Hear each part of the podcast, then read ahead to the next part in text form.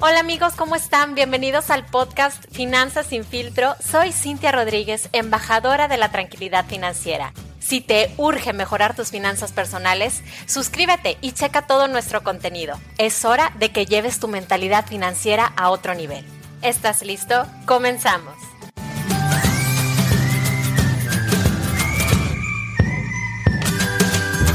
Hola amigos, ¿cómo están? Bienvenidos a otro episodio de su podcast Finanzas sin filtro. Hoy quiero compartirte información súper valiosa acerca de un tema muy controversial que son exclusiones en los seguros.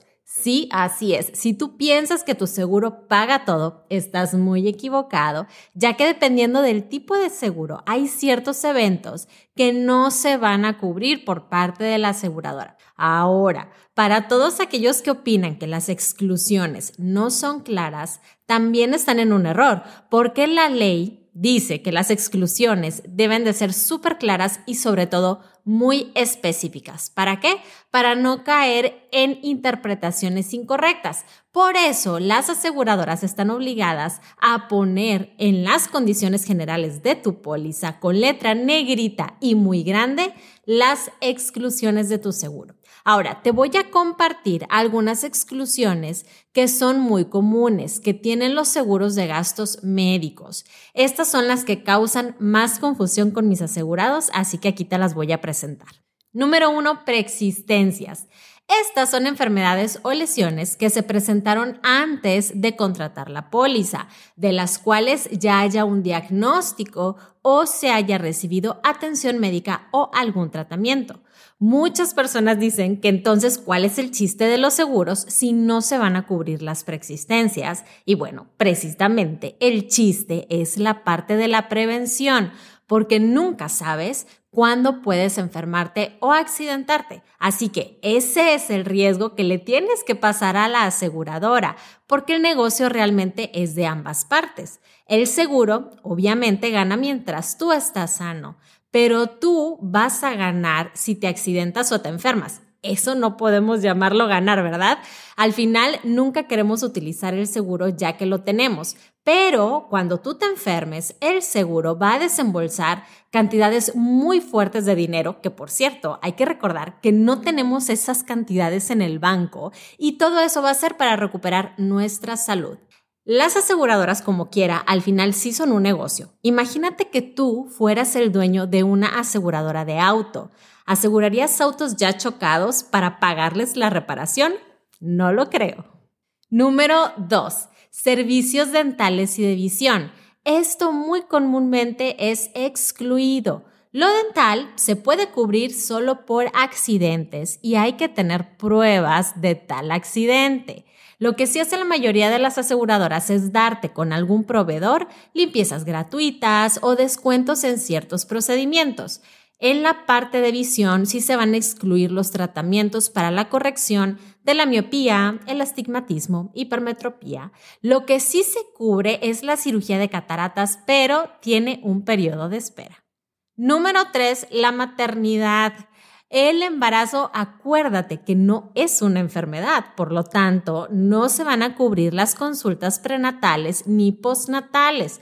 Lo que sí hacen muchas aseguradoras es darte una ayuda por maternidad, pero esta suma está limitada y va variando dependiendo si la cobertura es gratuita o si tiene algún costo extra. También te pueden dar una suma indemnizatoria en donde te pagan sin que tú tengas que comprobar gastos o tal vez puede ser necesario que tengas que entregar facturas de los gastos relacionados con el parto para poder reclamar ese monto.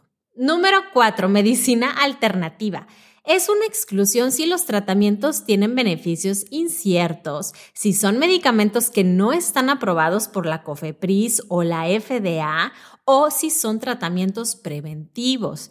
Ya algunas aseguradoras te cubren tratamientos homeopáticos, de acupuntura, quiroprácticos, para tratar el dolor que se ocasiona por una enfermedad que sea cubierta o algún accidente estos médicos tienen que tener cédula profesional. Número 5. Deportes. Aquí se excluyen los gastos por accidentes derivados de la práctica profesional de algún deporte o si estás participando en alguna competencia. La práctica que es amateur de deportes sí está cubierta. Número 6. Enfermedades mentales. Aunque la salud mental puede ser considerada muy importante como la salud física, casi nunca está cubierta en las pólizas de gastos médicos mayores. Se van a excluir todos los tratamientos psiquiátricos o psicológicos, depresión, trastornos de conducta, alteraciones del sueño, problemas de aprendizaje, etc. Número 7. Tratamientos estéticos. Muchas, muchas mujeres sufren porque el seguro no cubre las cirugías estéticas. Estas solamente están cubiertas si son médicamente necesarias. Por ejemplo, si te fracturas la nariz en un accidente, claro que te van a cubrir la cirugía. Si te da cáncer de mama, claro que te van a cubrir la cirugía para ponerte implantes. Si tienes obesidad mórbida, sí te pueden cubrir el bypass pero jamás será por gusto o por vanidad. Esto debe ser justificado por el médico y tiene que ser clínicamente necesario para tu salud. Lo que sí te puede cubrir el seguro son los gastos que se derivan de las complicaciones que se pueden presentar en este tipo de cirugías estéticas. Y número 8, enfermedades o accidentes derivados de la ingesta de alcohol o drogas que no están prescritas por un médico. Uf, hay muchísimos casos que se presentan en seguros de jóvenes o no tan jóvenes que están alcoholizados y que se accidentan. Y como eso se declara en la información médica al llegar al hospital, puede ser la razón por la que no te paguen el siniestro. Así que no caigas en los excesos. Acuérdate que contar con un seguro de gastos médicos mayores, pues te da la seguridad de estar cubierto ante muchísimas situaciones que se pueden presentar, desde una lesión leve hasta una enfermedad catastrófica o crónica. Este tipo de pólizas te dan tranquilidad, pero no son un cheque en blanco al portador y no todo se vale. Acuérdate que los seguros son para prevenir estos golpes económicos que puedes sufrir por los gastos de salud que pudieras presentar. Y si eres de los que piensa que un seguro médico no te ayuda, solo quiero que reflexiones un poquito. ¿Qué harías si un día te detectaran cáncer o alguna enfermedad muy costosa que requiera un tratamiento o cirugía?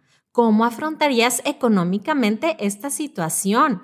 Recuerda que el gasto de un seguro sí lo puedes presupuestar año con año, pero el gasto de una enfermedad es lo que no vas a poder presupuestar y no habrá fondo de emergencia suficiente.